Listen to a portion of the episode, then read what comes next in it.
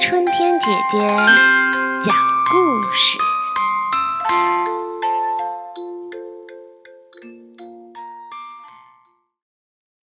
年兽来了，恭喜恭喜，新年快乐，万事如意！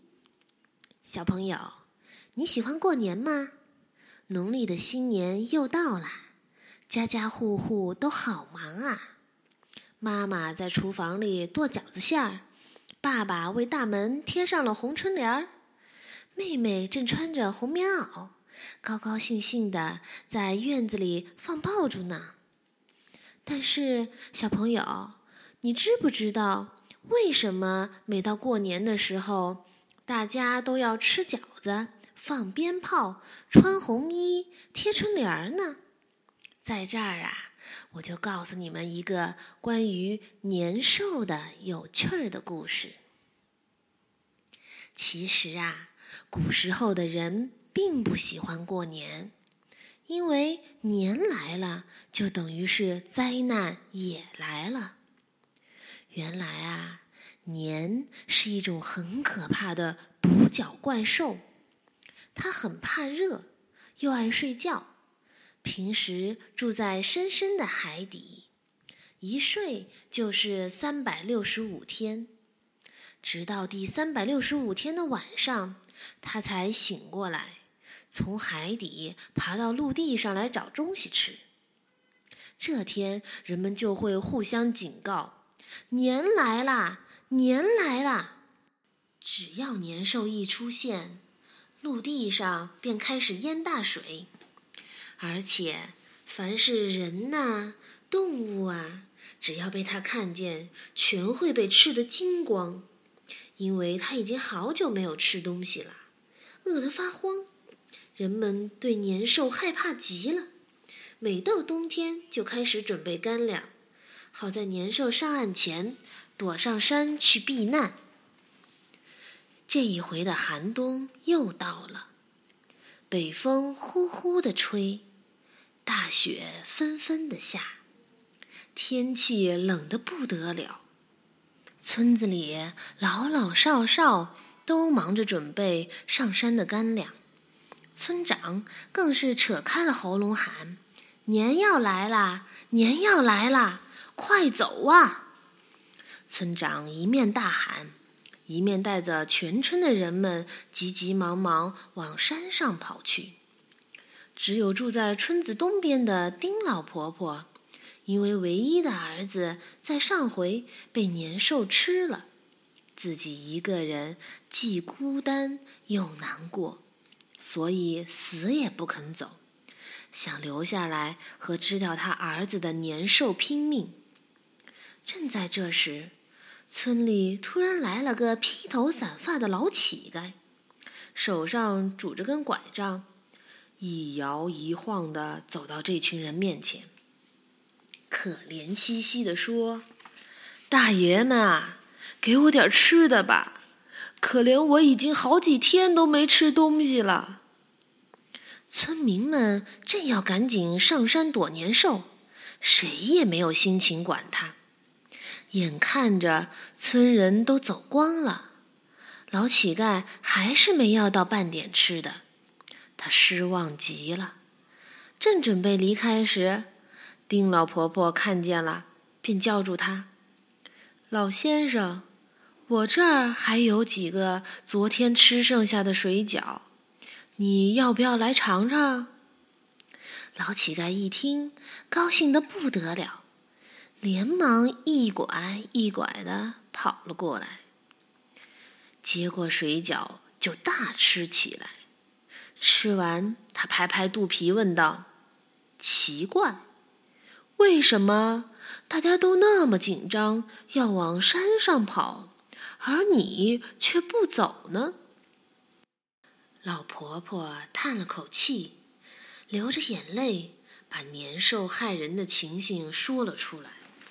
最后还说：“年兽等一下就要来了，你吃完就赶快走吧，免得被它吃了。”谁知道老乞丐听了，哈哈大笑说：“我以为是什么大不了的事儿呢，原来只是为了年兽啊！这太容易了。老婆婆，你别怕，今天晚上就看我来制服他吧。老婆婆瞪大了眼睛，不相信地说：“什么？你不怕凶恶的年兽吗？”老乞丐慢吞吞地说：“是啊。”你只要给我一块红布，两张红纸就行了。哦，刚刚那饺子真好吃，等一下，请你再多剁点馅，咱们夜里吃好不好？老婆婆只好半信半疑的找出了红布和红纸，交给了老乞丐，然后他转回厨房，开始剁剁剁的用刀剁着饺子馅儿。老乞丐把红纸往两扇门上一贴，再把红布裹在身上，竟然在院子里点火烧起自己的竹拐杖起来，噼里啪啦、噼里啪啦的一阵乱响，吵得好不热闹。天已全黑了，海水开始哗啦哗啦的淹上海岸。是年兽醒来的时候了。一身长满绿色鳞甲、张着血盆大口的年兽冒出了海面，往村子里一步一步的走来。一对凶光四射的绿眼睛正到处找人吃呢。可是年兽听到村子传来了奇怪的声音。咚咚咚，噼里啪啦，噼里啪啦，一阵阵年兽从来没有听过的响声，像刀子一样刺进了他的耳朵里，使他觉得很不舒服。哦哦，年兽生气的不停大叫起来，可怕的吼声传到了老婆婆耳里，她害怕的全身发抖。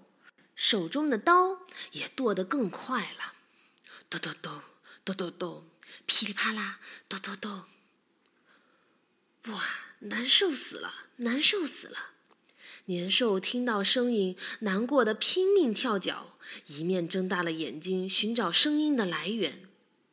当他望见老婆婆住的房子时，一大片红光就像千万根针一样，狠狠地刺进了他的双眼里。好痛啊！他赶忙闭上眼睛，可是已经来不及了。年兽最怕的就是嘈杂的声音和红颜色，而老乞丐身上的红布和贴在门上的两大张红纸，把年兽给吓坏了。剁饺子和烧竹子的声音还是不断的传来，年兽难过的在地上打起了滚儿。站起来，他不敢再抬头看门上的红纸，转头就赶快的逃入了深海，从此再也不敢到人间来了。老乞丐这时大笑着说：“哈哈，老婆婆，你看，我不是把年兽赶跑了吗？你可以安心了。”说完，一晃眼。就不见了。原来啊，老乞丐并不是平常人，而是一位好心的神仙。第二天一大早，村人跑下山来，看见老婆婆还好好的活着，都惊讶极了。于是啊，老婆婆就一五一十把前一天晚上的事儿说了出来。大家都高兴地说。太好了！以后年兽醒来的这一天，我们只要剁饺子馅儿、穿红衣、贴红纸、烧竹子就好了，再也不怕年兽吃人啦。据说从此以后，人们就把年兽逃走的那一天叫做过年，而当时赶走年兽的各种办法，就演变到了今天。烧竹子变成了放鞭炮，门上的红纸也成为了写着吉祥字句的春联儿。此外，人们也喜欢在过年时穿红色的新衣服。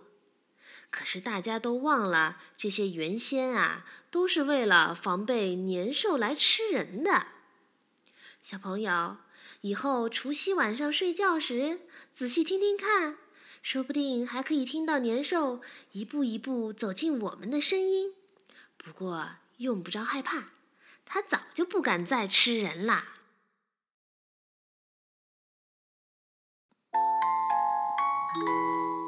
小朋友，今天的故事就到这儿啦，再见。